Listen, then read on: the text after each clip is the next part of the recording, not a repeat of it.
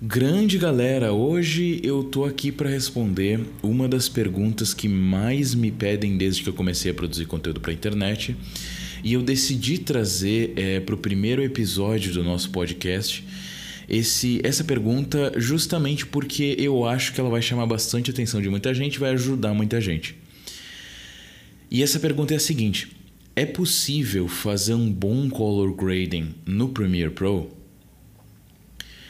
E já vamos direto para a resposta. A resposta é sim, é possível sim fazer um bom color grading no Premiere Pro. Mas percebam que eu disse é possível e não é fácil ou nem é, é prático, nem nada disso. Eu estou dizendo que é possível, tá? E agora vamos desenvolver esse assunto, né? Como sempre, por ser um, um, um, áudio do Germano aqui, a gente vai automaticamente desenvolver muito esse assunto e falar bastante sobre coisas bem práticas e também um pouquinho de coisas teóricas. Beleza, vamos, vamos para isso então.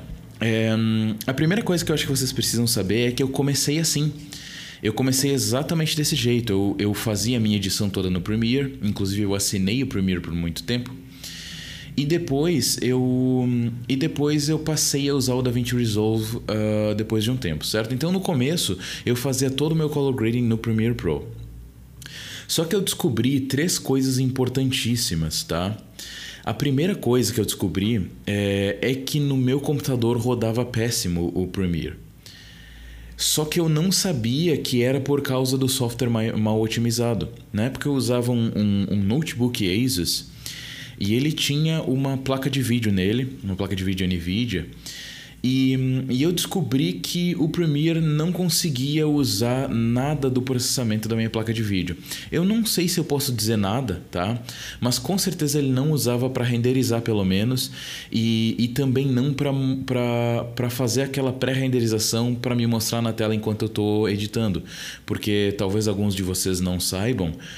Mas o Premiere, ele faz uma, uma renderização para te mostrar na tela enquanto tu está editando.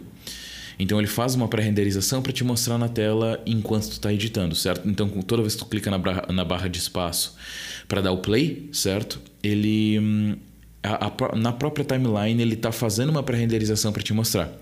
E eu sei que para essas renderizações o Premiere não estava usando minha placa de vídeo, ou seja, ele rodava péssimo na minha máquina da época. É, isso também aconteceu. Uh, e, e, assim, por muito tempo eu não entendia que, que o problema não era a minha máquina, mas que o problema era o software mal otimizado. Tá? É, e beleza, e eu era feliz desse jeito. Eu fazia o meu grading lá e dava tudo certo. É, a segunda coisa que eu descobri, eu acho que uma das muito importantes também, é que hum, o Premiere não fazia tudo que o DaVinci Resolve consegue fazer. Por exemplo, ele não consegue fazer o tracking automático, o tracking de, de é, das próprias das próprias máscaras, né? Ele não conseguia fazer, é, ele não tinha nenhuma opção que era equivalente a lift gamma gain ele não tinha é, ele não ah, e assim isso é uma coisa que eu fiquei uh, que eu fiquei puto na época porque eu, porque assim o DaVinci Resolve tem umas coisas que facilitam muito é, para o próprio colorista mas o Premiere não tinha nenhuma maneira de eu fazer o matching, ele não tinha nenhuma ferramenta para eu fazer o matching de uma cena para outra. Então, assim, o que eu fazia era colocar uma, uma camada de, de ajuste por cima de tudo e rezava que isso tudo ia dar certo. Então, o, o basicamente, basicamente o, o Premiere não me dava nenhuma, nenhuma ferramenta para fazer o shot matching, para fazer uma imagem ficar parecida com a outra. É, e isso, cara, e esse tipo de coisa é uma coisa que faz muita falta para quem é colorista, tá? E, e, na época eu nem era colorista de verdade, na época eu só era é, editor e, e fazia os meus próprios projetos. É, a outra coisa, e a terceira coisa que eu descobri, é que nem era o padrão da indústria.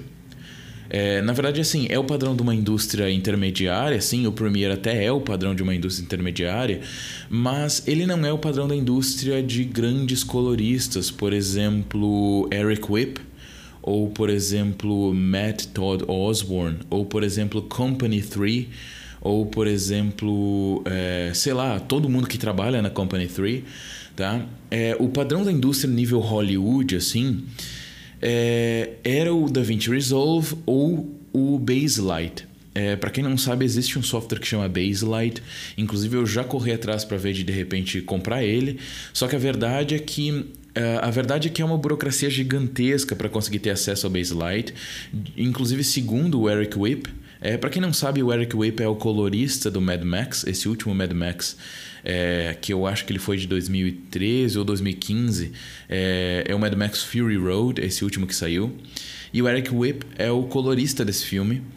E ele. Hum, é, e o que, que acontece? Ele usa o Baselight. Ele usa. Ele normalmente é um colorista de comerciais, certo? E não de, é, e não de filmes, não de longas, né? E ele, e ele usa o Baselight e, segundo ele, é um software um pouquinho superior ainda do que o DaVinci Resolve, tá?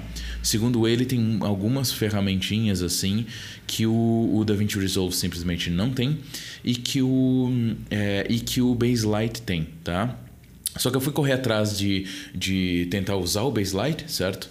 Pelo menos alguma versão de teste alguma coisa assim. E a verdade é que ele tem uma. É, ele tem uma burocracia gigantesca. Primeiro, tu precisa se candidatar a, a usar o Baselight para começar. E aí depois eles vão entrar em contato contigo para falar de preços e tudo isso. E assim e para começar é um preço absurdo de ridículo. É, então é, é um preço realmente muito fora da curva assim e, e, eu nem sei como é que é o pagamento. Isso, isso tudo eu fiquei sabendo, tá? Isso tudo eu fiquei sabendo. Eu não, eu não, isso não é minha própria experiência. Dizem que o preço é um absurdo. Dizem que tu já precisa, é, que tu primeiro precisa entrar em contato com eles para depois tu conseguir é, ter acesso a esse software para depois eles entrarem em contato contigo. É, e, e, então, tipo, tu, é, uma, é um esquema de tipo, tu se candidata primeiro e depois ele entra, eles entram em, em contato contigo para ver se tu é bom o suficiente para poder usar o Baselight. É, enquanto o DaVinci Resolve tem uma acessibilidade muito maior, considerando que ele é 100% gratuito para começar. É, então tu, tu pode usar ele infinitamente a versão que não é estúdio do DaVinci Resolve e as únicas e assim vai ter uma ou outra coisinha que tu vai perder, certo? Uma ou outra uh, uh, possibilidade que tu vai perder. Eu acho que a mais importante de todas é o noise reduction e o film grain. Essas duas coisas eu acho que são, são importantíssimas para te criar, criar looks parecidos com, com filme, certo? Então você tem o film grain, que é importantíssimo para te criar um look parecido com filme, e tu também tem o é, e tu também tem o noise reduction, que é importantíssimo para te lidar principalmente com câmeras 8-bit, que é o nosso caso da galera que usa Sony, certo? É, e é importantíssimo também para a gente usar para usar para todo mundo que não está usando RAW. E a verdade é, é, que até a galera de rock costuma usar bastante o noise reduction, tá? Então essas duas coisas são, são as principais coisas, uh, na minha opinião, que tu perde é, se tu não tem a versão estúdio do DaVinci Resolve e elas são completa e, e, e, assim e mais do que isso mesmo se tu pega a versão estúdio tu paga tipo 1.300 reais pela versão estúdio e tu paga uma vez só é claro que assim, por exemplo, eu que tenho a versão 16, a versão da DaVinci Resolve Studio 16, eu não eu vou ter que comprar de novo o 17, tá? E a verdade é que uh, conforme eles vão lançando versões, a cada versão tu tem que comprar de novo. E tu paga mais ou menos esse valor, tá? Mas para mim vale muito a pena, eu consigo justificar esse valor sem problema nenhum, tá?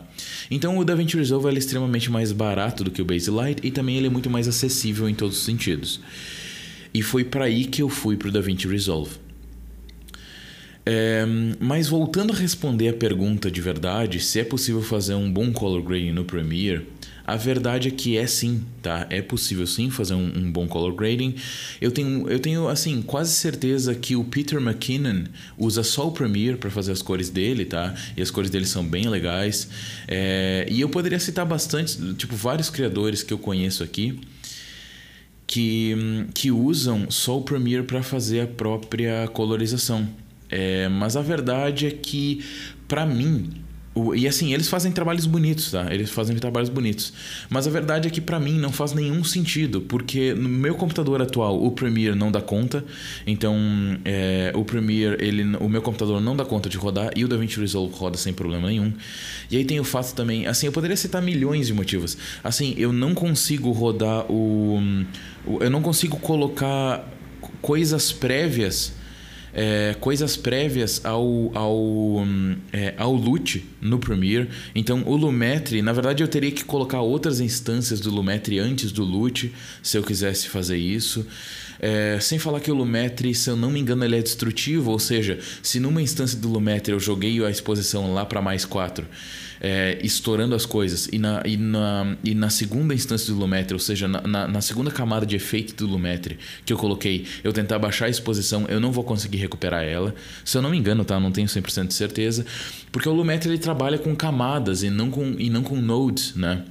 Então, o, o, enquanto o DaVinci Resolve eu consigo tipo recuperar coisas, eu consigo desfazer coisas nos próximos nodes que eu fiz de errado nos, nos nodes anteriores, no Premiere não existe isso. É, pelo menos até onde eu sei, pelo menos até, até a época que eu trabalhava. No Premiere, tu, tipo assim, se tu fez alguma coisinha errada numa, numa, numa camada de, de ajuste anterior, é, ou numa, numa instância do Lumetri anterior, quando tu coloca a próxima camada, tu está trabalhando no resultado da primeira. Tu não está trabalhando com alguma dinamicidade para conseguir recuperar as coisas. É, se tu fez alguma, alguma cagada na, em alguma anterior. Então tem tudo isso também, tá? E assim, olha, tem uma imensidão de coisas. Tipo, eu sei que o Premiere... Uh, primeiro, ele não, ele não dá nenhuma ferramenta para fazer o shot matching de uma cena para outra. É, ele não dá Uh, ele não dá nenhum suporte para eu conseguir fazer máscaras de um jeito aceitável. Assim, as únicas máscaras são, são tipo fazendo instâncias diferentes do Lumetri. E daí essas. Sem falar que é muito lento para fazer máscara no, no Premiere. É, e, e, e, ele, não dá, ele não dá a possibilidade de fazer o tracking automático dessas máscaras. Talvez o After Effects até dê, tá? Eu não quero, é, eu não quero generalizar aqui, mas aí tem que jogar para outro software que é o After Effects para fazer isso. Então as máscaras já ficam todas estranhas. É, uh, depois disso, então, e, e, assim, e claro que tu pode fazer de maneira totalmente manual, só que isso é, é extremamente uh, inviável para um colorista profissional, para um colorista que vive disso, porque assim, é, a gente perde muito tempo fazendo as máscaras da maneira manual. É, e assim, gente, eu acho que a conclusão desse áudio é a seguinte: no fim das contas, o Premiere ou o DaVinci Resolve, eles são só ferramentas. Se o Premiere faz tudo que tu precisa, usa sem medo, tá? Usa sem medo. Só que eu sou o tipo de cara que prefiro. Uh, assim, é que tem duas situações, tá? Isso é uma coisa importante que vocês saibam. É, para mim, tem duas situações em que a ferramenta. É, em que a ferramenta. duas situações diferentes de uso da ferramenta, tá? A primeira delas é, e, a que eu, e, a, e a maneira de pensar que eu uso na maioria dos casos, que é a primeira delas, é a seguinte. Um, eu, eu prefiro primeiro precisar da ferramenta para depois eu correr atrás de conseguir ela, tá? Para depois eu justificar o preço ou para depois eu justificar o tempo que eu vou ter que correr atrás dela. Então eu, eu prefiro primeiro ter a necessidade para depois correr atrás, tá? Só que quando a gente está falando de coisas criativas, entra o segundo caso. Entra o segundo caso que a ferramenta tem que vir antes. Um dos casos de exceções, assim. Porque uh, eu estava num ponto que o Premiere ele estava limitando a minha capacidade criativa. Então eu precisava, então primeiro eu preciso de uma ferramenta para depois eu conseguir realmente. E eu nem e assim, é importante que vocês saibam que eu nem tinha percebido isso. Se eu não tivesse ido pro DaVinci Resolve, eu, eu teria me mantido no Premiere, eu ia continuar fazendo trabalhos relativamente legais, mas uh, mas assim, nem perto do, da qualidade que eu tenho hoje, visual pelo menos. É, então eu ia fazer trabalhos relativamente legais, mas trabalhos que. Mas sem saber, eu ia estar tá perdendo todas as possibilidades que o DaVinci me dá. É, e daí eu, eu ia. Então eu estava sendo limitado pela ferramenta sem nem perceber, entende? É, então é nesses casos em que a ferramenta ela tem que vir antes. Então tu tem que olhar para quais as ferramentas que os, os, é, os coloristas profissionais estão usando, sabe? Os maiores coloristas profissionais estão usando, a nível Hollywood e tudo isso. E depois, e, e depois que tu implementar essa ferramenta, tu estuda tudo que é possível fazer com ela. E que nem eu digo, essas são exceções, tá? Via de regra, eu prefiro primeiro precisar da ferramenta, primeiro sentir falta dessa ferramenta para depois correr atrás dela. Mas o que aconteceu comigo é que eu é que eu não estava sentindo falta de uma ferramenta melhor é, em relação a color grading. Mas quando eu passei para uma ferramenta muito melhor, eu percebi que ela deveria ter vindo antes. Entende? Que eu primeiro tenho que ter a ferramenta que me dá todas as possibilidades para depois eu aprender a usar, para depois eu finalmente realmente correr atrás disso. Correr atrás de realmente usar todos os recursos que ela me dá, certo? É, então, assim, no fim das contas, é só uma ferramenta, mas eu encorajo muito vocês para quando essa ferramenta é criativa, Pega, eh, assim, não economiza dinheiro. Pega uma ferramenta, não economiza recursos, entende? Pega uma ferramenta que tu sabe que vai te dar, que vai te dar tudo que tu precisa. E depois tu aprende a usar todas as possibilidades que ela, que ela te dá. É, ou pelo menos todas que tu precisa, né? Porque daí tu. tu porque assim, é, eu só não quero que vocês fiquem limitados, entende? Eu só não quero que vocês, sem saber, estejam limitados no, é, no Premiere, tá? Ou em qualquer que seja outro software. Por exemplo, o Final Cut. Eu nunca usei Final Cut, mas dizem. Dizem que para colorização ele é levemente melhor do que o Premiere, mas que ainda assim não chega nem perto do DaVinci Resolve, tá? É, então tenham tudo isso em mente. Que nem eu digo, no fim das contas é só uma ferramenta. É, e se tu tem bom gosto, tu vai dar um jeito de ficar bonito de qualquer maneira. Mas não fique limitado à ferramenta sem saber. Pelo menos teste, pelo menos descubra as, as limitações que tu, tá, que tu tá tendo com a ferramenta que tu tem. Beleza? Perfeito, gente. Acho que é isso. É... Eu, se tu, tá, se tu por acaso está entrando em contato com esse podcast de algum jeito é, e tu ainda não entrou no meu grupo de Telegram, a gente tem, na verdade, é um canal de Telegram. A gente tem o grupo também, mas o, o, se tu por acaso não entrou no canal de Telegram, que é o mais importante de tudo, lá é onde tu consegue ter o contato mais direto comigo. É, lá é onde a gente conversa principalmente sobre color grading, é onde vocês conseguem deixar comentários também, é, é onde eu consigo passar todo o meu conteúdo para vocês de maneira mais direta. Seguidamente eu mando áudios como esse lá, é, é assim, não, não exatamente como esse, mas áudios de, de Telegram mesmo para vocês lá, é, para quem tá no grupo. Se tu veio do grupo, um salve para ti, é, porque ou se tu tá escutando esse áudio no grupo, porque eu também disponibilizo esses áudios direto direto lá no grupo. É, um salve para ti também. Tu é foda, tu, tu tomou a decisão de realmente entrar no grupo e ter mais acesso a, a, a conteúdo. E assim, é, Perfeito, gente. Eu acredito que é isso. Eu vou mandar esse áudio praticamente sem nenhuma edição. Eu vou só dar uma tratadinha aí uh, uh, sem nenhuma edição. E eu quero também um feedback de vocês. É, se vocês por acaso acharam muito ruim ou muito bom, é, me mandem um feedback. Eu acho que uh, eu acho que esse conteúdo é importantíssimo para a gente, é, pra, pra principalmente para quem é, é, ainda está usando o Premiere como, color, como software de color grading, tá? É, e se por acaso durante esse durante esse áudio tu, tu assim eu consegui mudar tua opinião ou de repente é, te fazer interessado no DaVinci Resolve faz o seguinte vai no meu canal no YouTube é, procura lá Germano Miquelon Santos Miquelon é com CH é, e descobre um, um dos vídeos, um dos últimos vídeos que eu postei é um vídeo de workflow é para te conseguir continuar editando no Premiere mas para te conseguir fazer o grading, o color grading no DaVinci Resolve. Então, como é que tu faz é, em questão de workflow para conseguir implementar o DaVinci Resolve para colorização no teu workflow que já é de Premiere, tá?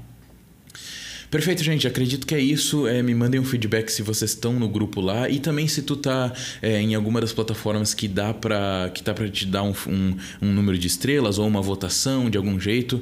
É, faz isso para mim, por favor, caso esse conteúdo tenha uh, feito sentido para ti.